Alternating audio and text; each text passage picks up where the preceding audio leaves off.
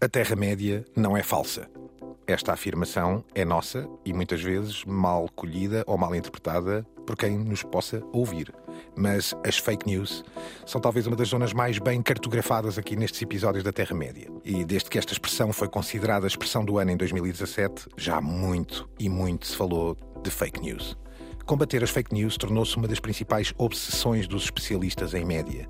A administração Biden, por exemplo, pretende criar um gabinete para combater a desinformação, coisa que está meio em stand-by. Mas, por exemplo, as eleições nas Filipinas vieram a expor os perigos dos factos alternativos. E começamos até a sentir o potencial devastador de uma coisa chamada deep fake. Mas nada de novo. A circulação de informação falsa não é uma novidade da nossa época. De Marco António a Cleópatra, passando pela doação de Constantino e pelos protocolos dos sábios de Sião, até à fabulosa descoberta de criaturas na Lua, tudo aparenta ser fake news. O que parece ter mudado é a escala, que é agora a escala das redes sociais. Tudo aqui, sem falsidades, na Terra-média. The medium is not something neutral. It, it, does something to people. It takes hold of them, it roughs them up, it massages them, it bumps them around.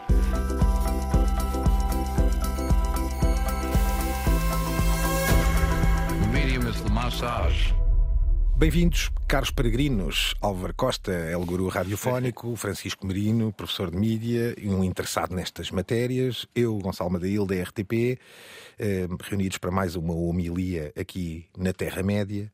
Desta vez dedicado a um tema que, de facto, muito, muito, muito cartografado. Até nós próprios já sobrevoámos e já navegámos por este tema das fake news chegando aqui a uma espécie de princípio, Álvaro, começas logo e a tua primeira sugestão para o nosso grupo do WhatsApp foi o candidato da Manchúria. Exato, a versão original com Frank Sinatra de 1962, também com Lawrence Harvey e Janet Lee, em que temos, eh, digamos, não clonagem, mas a transformação de um candidato em presidente, só que este candidato é totalmente igual ao verdadeiro. Aliás, depois há uma versão com Denzel Washington, mas a de 62, até porque esta é uma altura.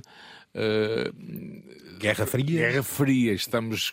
Uh, mísseis da crise Cuba, mísseis, e, e, tudo isto transforma esta versão uh, uh, preto e branco Francisco numa ideia, eu diria, de pré-fake news, não é?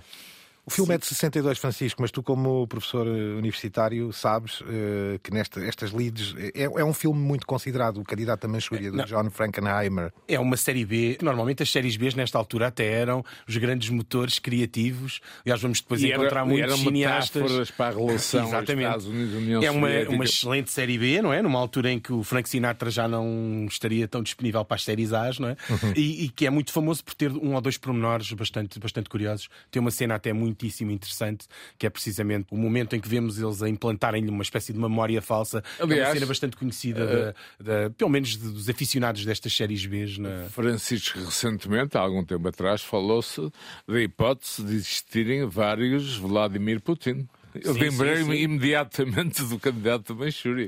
Não anda lá longe, diga-se de passagem, geograficamente. Mas eh, vamos, vamos ouvir um bocadinho do, desse trailer maravilhoso do uh, candidato da Manchúria.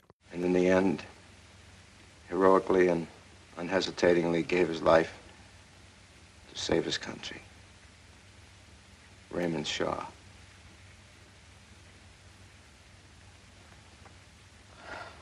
Hell. Hell.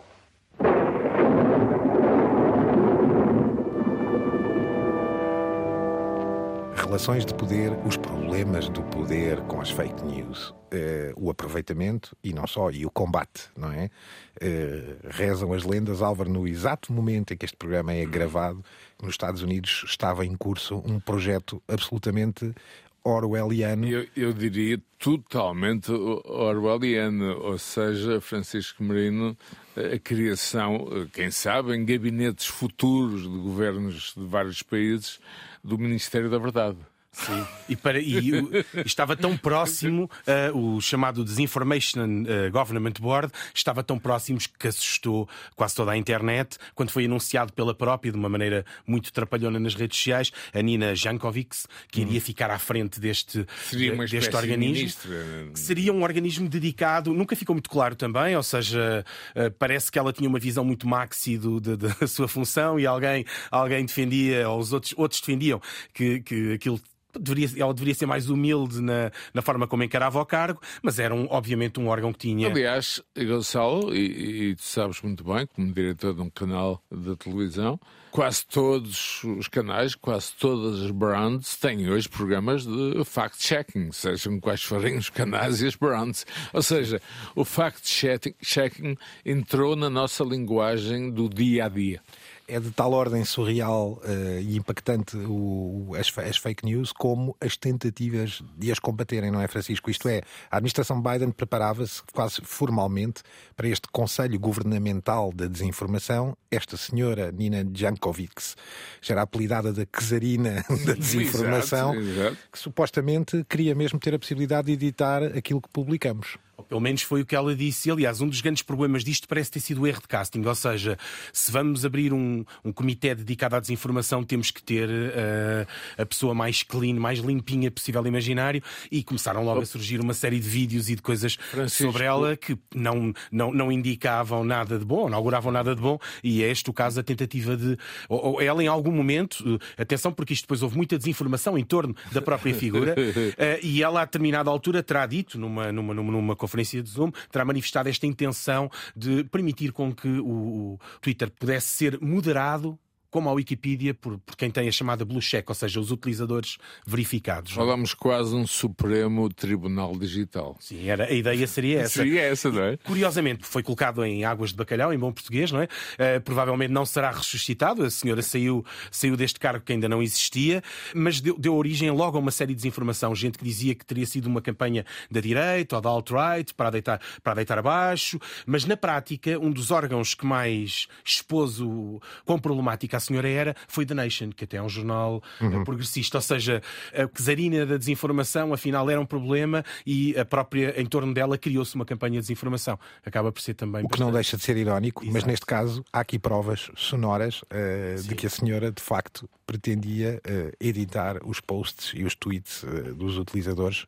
Ora, vamos ouvi-la nessa tal famosa reunião de Zoom. Verified people can um, essentially start to edit Twitter the, the same sort of way that Wikipedia is, so they can add context to certain tweets.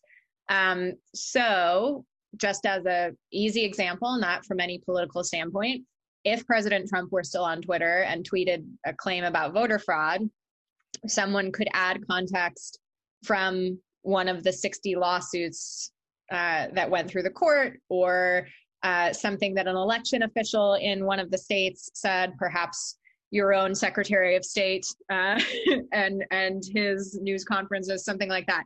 Adding context so that people um, have a fuller picture rather than just an individual claim on a tweet. Ora, à parte de versões americanas, temos versões uh, de outros espaços e de outros territórios. Álvaro. As fake news uh, não são estritamente americanas, não é? Eu diria que são mundiais, mas uh, aqui pensamos também na questão jurídica ou judicial uhum. e de responsabilidade cívica dessa desinformação. Penso que foi este sinal de alguma de algum excesso de poder deste comitê que terá criado alguma alguma desconfiança, Francisco. Sim, Pelo menos é a minha perspectiva. Sim, sim, desconforto mesmo, não é? Em aceitar um órgão deste género, não é? Mas haver desinformação sobre a suposta quesarina da desinformação é também em si mesmo a ironia suprema, não é? Eu diria quase comédia, comédia. Por falar Mike Myers e o seu Pentaverate. Por falar em comédia, Álvaro, a BBC, não numa perspectiva cómica, mas que acaba por arrastar-nos para essa reação, tem um explicador chamado Fake News Generator, não é? Que diz uma coisa muito curiosa que gostava que comentassem. É uma teoria de, aqui, enfim, de, de, dos próprios que diz quem é que começa a desinformação viral. Há cinco figuras, cinco figuras, eh, cinco arquétipos, digamos, que podem começá-lo. São o brincalhão, o esquemático, o político, o conspiracionista E o tal insider, a ideia de alguém que conhece um especialista dentro. Não sei se recordam das famosas mensagens áudio de WhatsApp no início da pandemia que diziam um Sim. amigo meu que tem um primo que é médico no Santa Maria que diz, ora ouçam. É... Ou então a, velha expressão portuguesa, eu não estive, mas acho que. Sim, sim. Exato. Portanto, entre brincalhões, esquemáticos, políticos, conspiracionistas e insiders, têm preferência? Não. Não é fácil. Eu, eu gosto do insider, sabes? Porque me relança a ideia, de, enfim, quase oleodesca da figura sombria, não é? Lembras dos X-Files? Eu não falamos sim. dos X-Files, não é? É verdade. Guardamos para o período, para, o episódio das teorias das conspirações. É, exatamente, que faremos em breve e vale muito a pena vale visitarmos esse tema. E os X-Files, eu aqui confesso. Dos anos 90, não é? Eu confesso que nas fake news sou fã do brincalhão, o troll. Até porque por vezes é um fake news que não é assim tão nocivo, não é? E acaba por expor, uh, expor ao ridículo, não mas, é? Mas, Francisco, desculpa interromper sabes que eu sou, como espectador, normalíssimo também sou, um grande fã dos programas de fact-checking. Por esse lado, se quiseres, de comédia, tem, tem um lado divertido, mas tem um lado também assustador.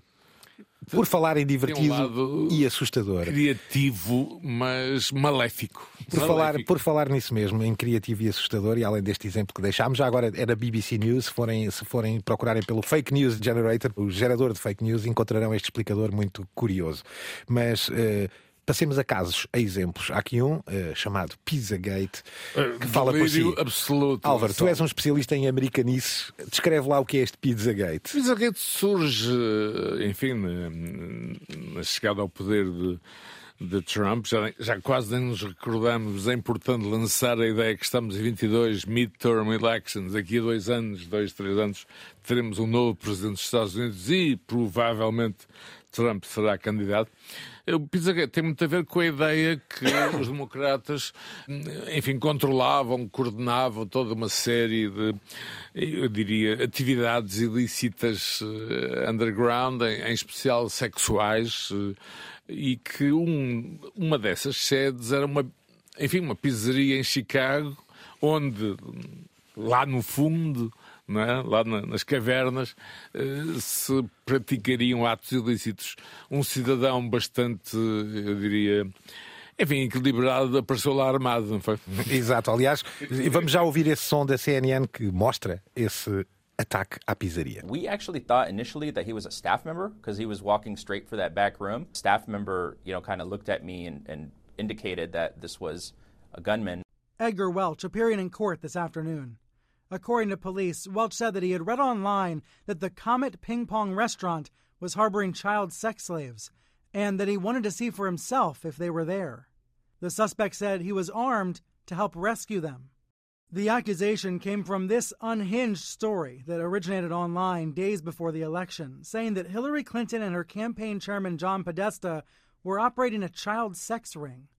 The lie took root in the digital swamps of Twitter and far right-wing websites. Nasce, Francisco, tudo isto na altura da campanha, não é? De Trump Sim, contra é Hillary é Clinton e supostamente isto foi através de uma pescagem dos e-mails de Hillary, Clinton. De Hillary Clinton. 30 mil que o próprio Trump... Foi, num, foi aqui que se, supostamente se descobriu este, este Pizzagate, não é? Isto é absolutamente tremendo. Isto também é, no fundo, a chegada daquilo que tu próprio chamaste o Mr. Fake News. Sim, é, é, é, é provavelmente o primeiro grande. É quase o ground zero do, do, daquilo que vai ser depois as fake news nas eleições americanas e no, já tinha sido no Brexit, porque é de tal forma escandaloso. Então é uma fuga de, dos e-mails do Jim Podesta.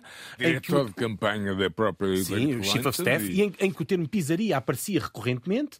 Uh, e então daí até alguém criar toda uma teoria extremamente elaborada em relação a essa pizzaria, essa pizzaria em concreto, e que depois foi toda a teoria da conspiração foi muito suportada em redes sociais e no Alex Jones, quem já falámos aqui. Infowars. Mas, mas que a própria, a determinada altura, sem mencionar o assunto, a própria Fox, de alguma maneira, dava cobertura, puxando frequentemente os e-mails da Hillary Clinton e dando a entender que havia muita coisa por explorar e, e por investigar nesse e-mail. E aqui apanhamos o, a típica vítima de fake news, porque o senhor fica verdadeiramente surpreendido como é que está ali uma pizzaria e ninguém vai. Ou seja, se todo, todo, todo, todo o planeta sabe, pelas redes sociais e por tudo resto, que há ali uma rede de pedofilia, que era esse o, o, o assunto sim, essencial. Tema, como é que ninguém vai lá fazer nada? E ele, voluntariosamente, E eu, e eu posso perguntar como é que era possível se isso, enfim, fosse 1% ou 0% de verdade, que tudo acontecesse uma modesta pizzaria em Chicago. Alguém está maluco, não é? Qual, qual filme de mafiosos, não é?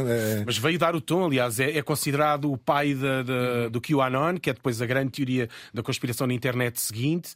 Eh, e se fizermos uma sondagem, há muita gente que votou Trump por causa do Pizzagate. O Trump era de facto esse campeão indiscutível, usou como arma de arremesso, usou, como, ah, usou até como método de abordagem E política, Talvez se não é? recordem de Russia If You're Listening, Uhum. Os tais 30 mil ah, e-mails privados que estavam fora dos server do, do governo e que talvez, eu estava lá na altura, eh, essas questões foram essenciais para a vitória de Trump. Foi uma delas. Uhum. Foi uma delas. Francisco dizias que os fact-checkers assinalam, por falar em 30 mil, que nos quatro anos de Trump foram detectadas mais de 30 mil informações falsas ou enganadoras. Que é impressionante, não é? Na prática tornou-se, daí eu estar a usar este termo Mr. Fake News, e curiosamente conseguiu fazer uma coisa surpreendente que foi inverteu o próprio termo. Ou seja, ele que era provavelmente o maior instigador de fake news, e assim que o termo se popularizou, foi aplicado a ele, mas ele apropriou-se dele e utilizou contra os seus inimigos. E então a CNN é que era fake news, o próprio termo fake news é utilizado por ele de forma recorrente. Ou seja, ele é acusado de ser, provavelmente, acusado pelos fact-checkers, quase co- confirmado como um dos maiores criadores de fake news, mas ele próprio usava e abusava do termo. E, e se tornava vítima de fake news, não é? Sim, e- Supostamente alegava que era uma vítima das fake news, Sim. não é? Vamos ouvir aqui só esse um desses milhares de ataques de Donald Trump. Recordemo-lo à CNN, acusando-a precisamente de fake news. John Roberts, go ahead, John. No, no. John Roberts, go ahead. CNN's fake news. I don't take questions. I don't take questions from CNN. CNN is fake news. I don't take questions from CNN. John Roberts of Fox. Let's go to a real. Let's go to a real network. John, let's go. We're a real network too, sir. Mas não havia só fake news. Na era Trump nasceu um outro conceito ligeiramente mais rebuscado chamado factos alternativos. Aliás, isso começa no dia da inauguração, quando Exatamente. Eh, aparentemente eh, não terá sido tão popular e, como nós nos lembramos, eh, existiam factos alternativos e o que estávamos a ver não era o que estávamos a ver. Não lembras-te?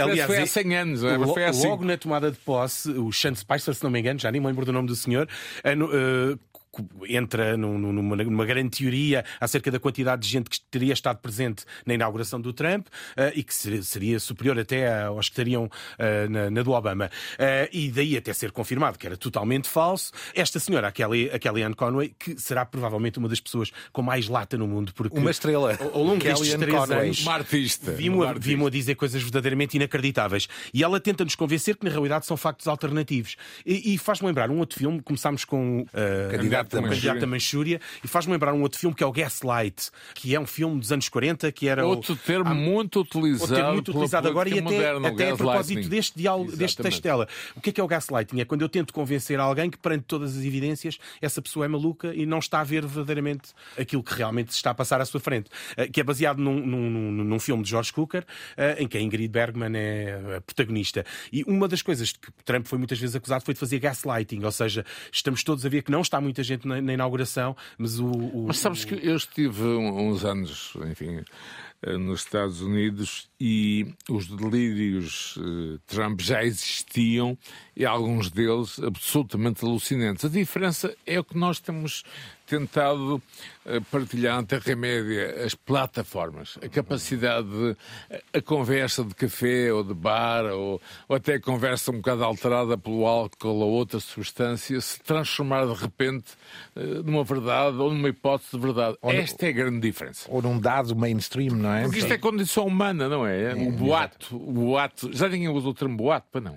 Agora é fa- factos alternativos, será provavelmente a nova versão. Se recordarmos Donald Trump, vamos também aqui evocar esta belíssima figura eh, com as devidas aspas de Kellyanne Conway, que num programa supostamente respeitável, o Meet the Press da NBC News, eh, se estreia com essa maravilhosa expressão factos alternativos. Why the president asked the White House press secretary to come out in front of the podium for the first time and utter a falsehood.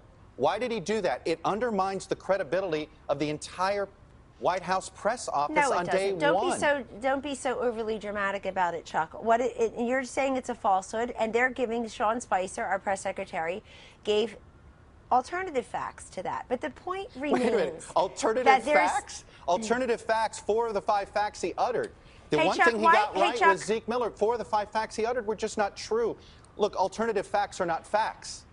They're falsehoods. E, portanto, estamos numa Terra-média a tentar fugir à falsidade, eh, mas, mas abordando aquilo que são as fake news e o seu fenómeno. Demos exemplos como o candidato da Manchúria, falámos desse tal Conselho Governamental da Segurança, da, da- da desinformação que a administração Biden tinha em mente de lançar.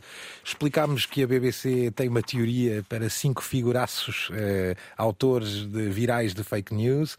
Já fomos ao Pizzagate, portanto, isto- eu não sei se isto, se isto é um programa de credível ou não.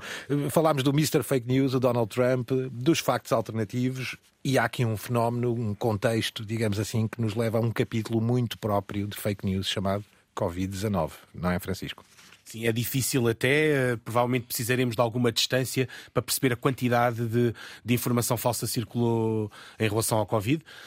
E também para determinar o que é que era verdade ou não naquele, naqueles primeiros tempos do Covid. Aliás, até é uma, quase um exercício simpático vermos as emissões televisivas eh, e os jornais daquelas primeiras duas semanas do Aquela confinamento. ideia de, de uma conspiração da indústria farmacêutica, sim, de- todo o tipo de- científica, aliás, até eh, chinesa para, eh, enfim, prejudicar o comércio mundial. Eu ouvi de tudo e mais alguma coisa. Todas as teorias de conspiração, mas até do próprio comportamento da doença, que algumas delas não se vieram a confirmar, e tu falavas há pouco do tal médico especialista que ligava eh, a um amigo, de um amigo, de um amigo, eh, e havia muitas, muitas versões. Eh, Neste momento- Vacinação com chips eh, incluídos, Sim, não aliás, é? todos nos lembramos das memes da colher, não é? Das pessoas que diziam que a colher ficava presa no braço que tomava a injeção. Eu, eu- eu estou vacinado e não vi.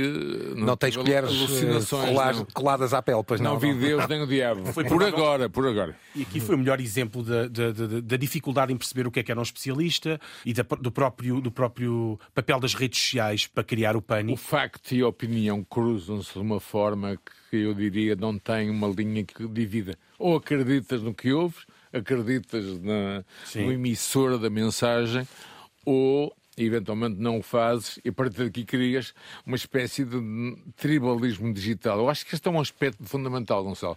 Nós estamos numa época de tribalismo digital absoluto. E que melhor exemplo, Álvaro, de um tribalista digital como Joe Rogan, Oh, do Joe Rogan Experience, talvez o podcast mais ouvido do mundo, que aqui, neste exato momento, Eh, em tempo real, é contrariado no que toca a informações da Covid-19. I don't think it's true that there's an increased risk of myocarditis from people catching COVID that are young versus increased risk of myocarditis from the vaccine. No, there is. There's both. Pro- well, let's look that up because I don't think that's true. 12 to 17 molecular myocarditis within three months of catching COVID at a rate of 450 cases per million infection. This compares to 67 cases of myocarditis per million at the same time following their second dose of Pfizer.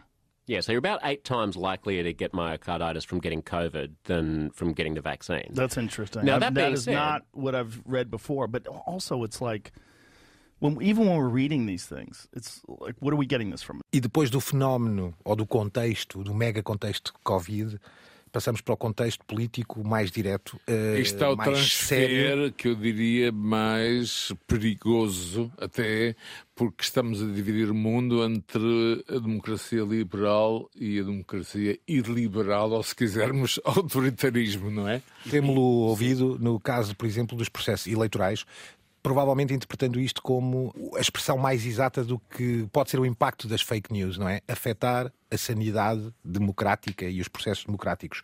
Tudo indica que isto tem acontecido pelo mundo fora.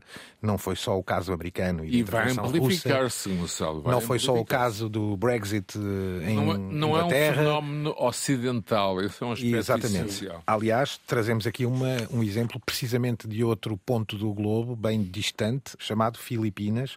E há aqui uma reportagem da Al Jazeera que vamos deixar aqui só uns segundos para sentirem, mas depois verem, sobre as eleições filipinas e o impacto que as fake news poderão e deverão ter tido nestas eleições.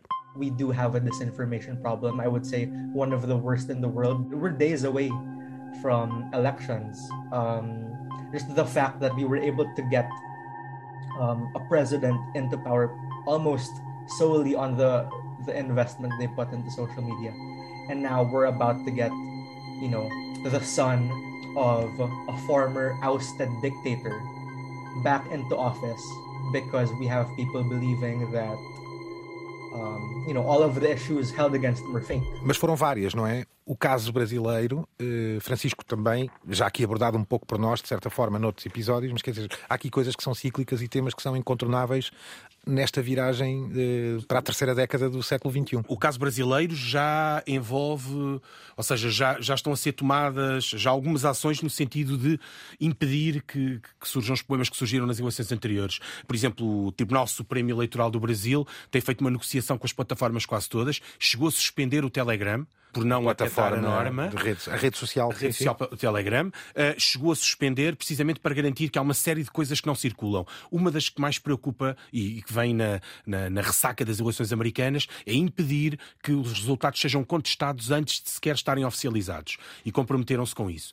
Porém, pouco ou nada podem fazer em relação àquilo que aconteceu nas Filipinas, porque aconteceu nas Filipinas foi gravíssimo. Ou seja, toda uma campanha montada nas redes sociais permitiu com que o Ferdinando Marcos Júnior, filho, uh, e filho, do anterior presidente, Imelda Marcos, cuja coleção de sapatos talvez não coubesse no nosso edifício, mas isso é outra coisa. Há aqui também, obviamente. Tem envolvido a filha do Duterte também, a, a, a, dentro da equipa, e que montou toda uma campanha para higienizar a própria imagem dos pais. Há aqui, assente... um, há aqui uma espécie de, eu diria, lavagem do passado. Quem controla o futuro controla o passado. E, e ao mesmo caso. tempo uma projeção para o futuro. É que não só ele foi uma grande vítima, a família Marcos foi muito. Foi Ferdinand e Melba, né? Como também ele teria na posse dele uma montanha de ouro e de riqueza que assim que for eleito irá distribuir pela, Estará pela em bancos suíços. Informação Estará esta que circulou suíços. por WhatsApp, por, ou seja, houve, foi uma campanha, a, New, a New Yorker publicou um artigo agora recentemente sobre isto e está a ser encarado como um case study,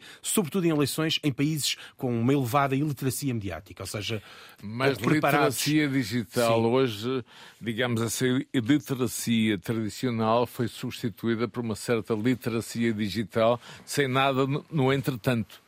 É? Sim, e com muita gente que é incapaz de, de, de perceber o que é que é a informação e verdadeira, que é que não é. E. Ou de procurar fontes alternativas que... Leva-nos ao problema, no fundo, da regulação, não é? E destas tentativas, como aqui falámos da administração Biden e de outras, umas mais loucas, outras... Estamos nesse caminho, Gonçalo. Agora, como será feito a grande questão? Esta tentativa norte-americana não foi bem sucedida, eh, mas caminhamos nesse sentido, quer queiramos, quer não. Sim, embora também seja algo assustador, porque não é muito certo o que é que a regulação, como é que a regulação. E quem a faz? E, e de alguma forma parece estar a disciplinar o discurso e não propriamente a vincular-se à verdade ou até às vezes impedir discussões que seriam de alguma forma necessárias, não é? Há Francisco e Álvaro um exemplo, eh, aliás, de questionar eh, precisamente essa regulação e com meio de alertas num tom muitas vezes jocoso desse senhor chamado John Stewart, que no Colbert Report diz o seguinte: Show me your business card. Oh, I work at the coronavirus lab in Wuhan. Oh, because there's a coronavirus loose in Wuhan. How did that happen? Maybe a bat flew into the cloaca of a turkey and then it sneezed into my chili and now we all have coronavirus. Like, come Okay, wait, okay, wait a okay. second, wait a second, wait a What about second. this? John Stewart não é a primeira, nem a segunda, nem a terceira vez que alerta para estas questões. Já o eu Ele próprio está de volta ouvi dizer. um programa diferente, mas já no seu anterior, muitas das questões que estamos aqui a, a lidar eram já, e na altura, aparente comédia, de facto, sendo um programa de comédia, passou a ser um programa de hard news, sem quaisquer dúvidas. E ele aqui acaba por recuperar um tema, ou seja, na altura em que, na altura em que a questão do quando o Covid surgiu originalmente, a questão do, do, do vírus chinês era sobretudo uh, desinformação e Uhum. Uma xenofobia. declaração de, de Trump, E ela foi virus. e, e acabou por ser obviamente censurado nas redes sociais, não é? Porém, a determinada altura, a própria opção, não digo obviamente de uma de um- uma estratégia, mas a possibilidade de haver uma fuga de algum laboratório começou a, encarar- a ser encarada com alguma seriedade, mas as próprias redes continuavam ainda. Deste o caso a do Washington censurar. Post, não é? Por Eh, exemplo. Só quando o Washington Post finalmente publica um artigo em que admite a possibilidade de haver alguma fuga, e aqui Do estamos a falar de uma fuga do intencional Wuhan, não é? do laboratório do ano, é que eh, finalmente a administração Biden admite que, ok, a hipótese tem que ser contemplada. Ou seja, ainda hoje não sabemos de onde é que vem o Covid, provavelmente nunca saberemos, mas que a hipótese em si merecia ser contemplada sem xenofobismos ou seja, de forma objetiva. E, e aqui o John Stewart está a fazer isso uh, em jeito de humor, com o Colbert, que uh, não era nada favorável a essa, a essa, uh, essa, essa, tese, não é? Aqui a questão é determinada quando é que a regulação, ou seja, quando é que um facto é verdadeiramente falso e quando é que a regulação pode ou não intervir. Já vimos aqui o problema que seria uma, uma, uma comissária da desinformação. Ou seja, é necessário estabelecer mecanismos, mas é muito difícil. John Stewart questiona, aliás, isso mesmo. Já eu ouvi noutras situações dizer isto é a liberdade, de, de, provavelmente da tasca levada para as redes sociais. Habituem-se, não é? Era, Ou seja, era, aqui... era, o que eu dizia há pouco, a, a, habitual conversa de café portuguesa, de onde hum. surgiam os boatos mais mirabolantes da minha infância e juventude. Mas há aqui uh, ferramentas profundamente perigosas para além destes fenómenos e para além deste problema da regulação. O deep fake, não é? Ou o profundamente falso, se é que posso traduzir desta forma, traz exemplos vários. Há um videoclipe novo do artista Kendrick Lamar que recomendamos vivamente que vejam, porque acho que é um, um alerta absolutamente notável para isso. Trago aqui um outro som feito pelo Anti-Fake News Project do, do Elvis Morelli, eh, que coloca Robert De Niro, Jim Carrey e Tom Cruise numa determinada situação. Deixamo-lo mais como apetite, porque vale a pena sim ser visto. Let's take a target, for example Robert De Niro, and replace it with Tom Cruise. Here is a classic example of how to recognize a low quality deepfake. As long as a face remains frontal, deep learning can easily replace the target's face, but when the face is on the side, it cannot faithfully recreate the fake. When the target returns to the front, the program recreates the fake. The more different a face is from the target, the harder it is for deep learning to understand it and recreate the character. We see, for example, that with Jim Carrey the errors are even greater. We remind you that deepfake is the most dangerous source used today to create fake news. Don't believe everything you see on the internet. Train your mind to recognize the fake. Ora, o deepfake traz-nos a um ponto, Álvaro, que aqui, aqui sim ficamos perdidos. Na questão jurídica, na questão judicial e entramos eh, numa questão distópica, ou seja, até que ponto, eh, no futuro, teremos que provar que o deepfake é deepfake, Francisco, não é, Francisco? Exato, Sim. Francisco, colocava-te a questão de uma maneira, de uma forma talvez mais técnica. Vai haver mecanismos para, e a informática permite-nos isso, para se calhar detectar um deepfake. Mas quando, quando lidamos, por exemplo, com a imagem com pouca resolução, com má qualidade, essa conclusão pode nunca acontecer. Podemos nunca vir a provar que um deepfake era de facto falso. Ora, isto é perigosíssimo, porque é colocar palavras na boca de gente muito, muito, muito influente. Sim, e, e, e repara noutra coisa, que é o para, para fazermos fact-check a um deepfake, teremos que ser especialistas, mas para produzir um deepfake, a tendência é precisamente a inversa. É, as ferramentas uh, serão cada vez mais simples. Sim, mais há simples, aplicações. mais democratizadas. Há uma aplicação já, há duas aplicações até né, neste momento que estão a causar alguma polémica, uh, de face swap, até porque houve logo um boom de fake porn, não é? Ou seja, por exemplo, de, que acontece muito com as celebridades, não é? E, e deu, deu, logo origem a um, a um, boom quase imediato, é uma coisa que tem, tem estado a ser ah, contestada já. ainda hoje hoje, quando vinha gravar para Lisboa, estava a ler sobre um grupo japoneses que está a criar fast filmes, ou seja, de filmes eh, verdadeiros, de duração normal, uma hora e meia, duas, conseguem criar sequências narrativas, 10, 15 minutos. Isso está a provocar no Japão um enorme celema, porque a questão autoral também está em causa. Também se pode considerar este fast filme, é o nome técnico, um deepfake. Sim. Sim. na realidade é essa tecnologia de colocar, usar imagens e os rostos de, de outras pessoas em situações erradas, não é? Criar uma narrativa. Misturar uma, a cara de um com o corpo de outro sem que isso tec, tecnicamente seja detetável, não é? O olho nu, em movimento, a conversarem, a falarem, a cantarem. Houve famosos discursos do Obama que foram adulterados. Há este problema na pornografia que é colocar caras de celebridades em momentos pornográficos. Tudo isto é de uma gravidade extrema e de um impacto sem fim. As fake news também chegam aqui, estas já são, eu diria, mais delirantes. E por falar em informação delirante, Álvaro, trazes tu, penso eu, um, um doc da Deutsche Welle chamado A Luta contra a Desinformação, The Fight Against uh, Disinformation é mais um exemplo. E neste caso, Gonçalo, uma brand, enfim, importantíssima, Deutsche Welle. a voz da Alemanha, eh, enfim, que está ao, ao nível das grandes brands eh, de informação, como a RTP, e que se preocupa aqui com esta, com esta questão que, que lançávamos há pouco. Uh, os média, enfim, tradicionais, que estão a absorver conteúdos digitais, e nós estamos num estúdio que há 10 anos era ficção científica, eu que frequento estúdios de rádio há 600 anos, temos aqui também a importância da brand, da marca. Cada vez mais eh, a marca como a RTP, como a Deutsche Welle, como a BBC adquirem uma importância social superior à que teriam há alguns anos atrás. Recomendamos vivamente este documentário The Fight Against Disinformation da Deutsche Welle, podem encontrá-lo. Uh, vamos aqui passar, falando de informação delirante, rapidamente até ao final, só para falar aqui de uma outra informação delirante. É um caso conhecido, não é, Francisco? Este de a verdade about Nibiru, o tal planeta X uh, que supostamente existiu e que é preciso vir um astrofísico, uh, já, um cientista da NASA, já, isto já foi há vários anos, tentar desmentir, não é? E são vários os astrofísicos já que foram obrigados a desmentir. Este é um, é um bom exemplo de como uh, as fake news não apareceram agora, não apareceram há um mês, nem há, nem há cinco ou seis anos. Isto é uma espécie de uma fake news ongoing, que, dura já, já há alguns anos e que tem por base a hipótese de um planeta X, ou seja, um determinado planeta que não é conhecido ou é desconhecido uh, e que em vários momentos circulou a notícia que ele estaria prestes a bater contra a Terra e aproveitando a tua ideia dos X-Files há pouco, Álvaro, estaria prestes a bater contra a Terra e a NASA estaria a encobrir isso. E então a NASA tem tentado sistematicamente dizer que, um, não é garantido que este planeta existe e em princípio até não existe, e dois, não, nada está previsto, ou este planeta não está previsto que ele venha a embater contra a Terra. Não está nos planos. Eu estive, eu estive nas redes que protegem a Área 51 não vi ninguém. Da Federação, não viste ninguém. Não vi ninguém. Afirmas que não se passa nada na, Pelo na menos onde eu estava, no Nevado, no deserto. Muitas tentativas foram feitas, Francisco, falaste nisso dos astrofísicos. Há aqui um, o David Morrison, eh, que já, já há alguns anos, um cientista da NASA, que tenta explicar à malta: eh, calma, o Nibiru ou o planeta X provavelmente não existe. You know, the, the simplest thing to say is just that there is no credible evidence whatever for the existence of Nibiru. Uh, there are no pictures, there's no tracking, there's no astronomical observations. In fact, the origin of the name is a little weird.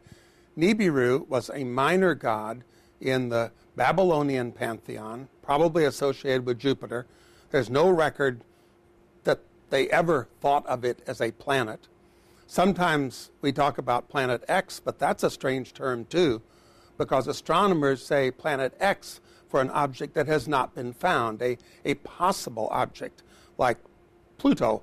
When it was being searched for, it was called Planet X. Once it was found, it became Pluto. Em rota final, sem qualquer falsidade, a produtora deste incrível programa é a Cristina Condinho, uh, os cuidados sonoros são do Henrique Plogo Carvalho, a edição e pós-produção também é do mágico Guilherme Marques.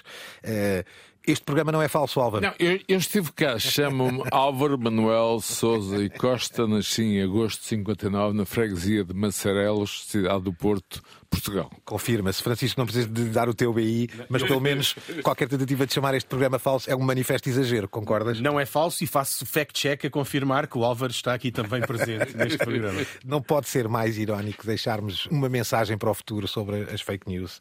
Notem que esta mensagem foi dita em 1959 por um senhor chamado Bertrand Russell, uh, ou Bertrand Russell, ou Bertrand Russell, que aconselhava em 1959 que antes de formularmos o que quer que seja no nosso futuro, racionalmente atendamos aos factos. Fact-checking. When you are studying any matter or considering any philosophy, ask yourself only what are the facts and what is the truth that the facts bear out. Never let yourself be diverted either by what you would wish to believe or by what you think could have beneficent social effects if it were believed. The medium is not something neutral. It, it, does something to people. It takes hold of them, it roughs them up, it massages them, it bumps them around.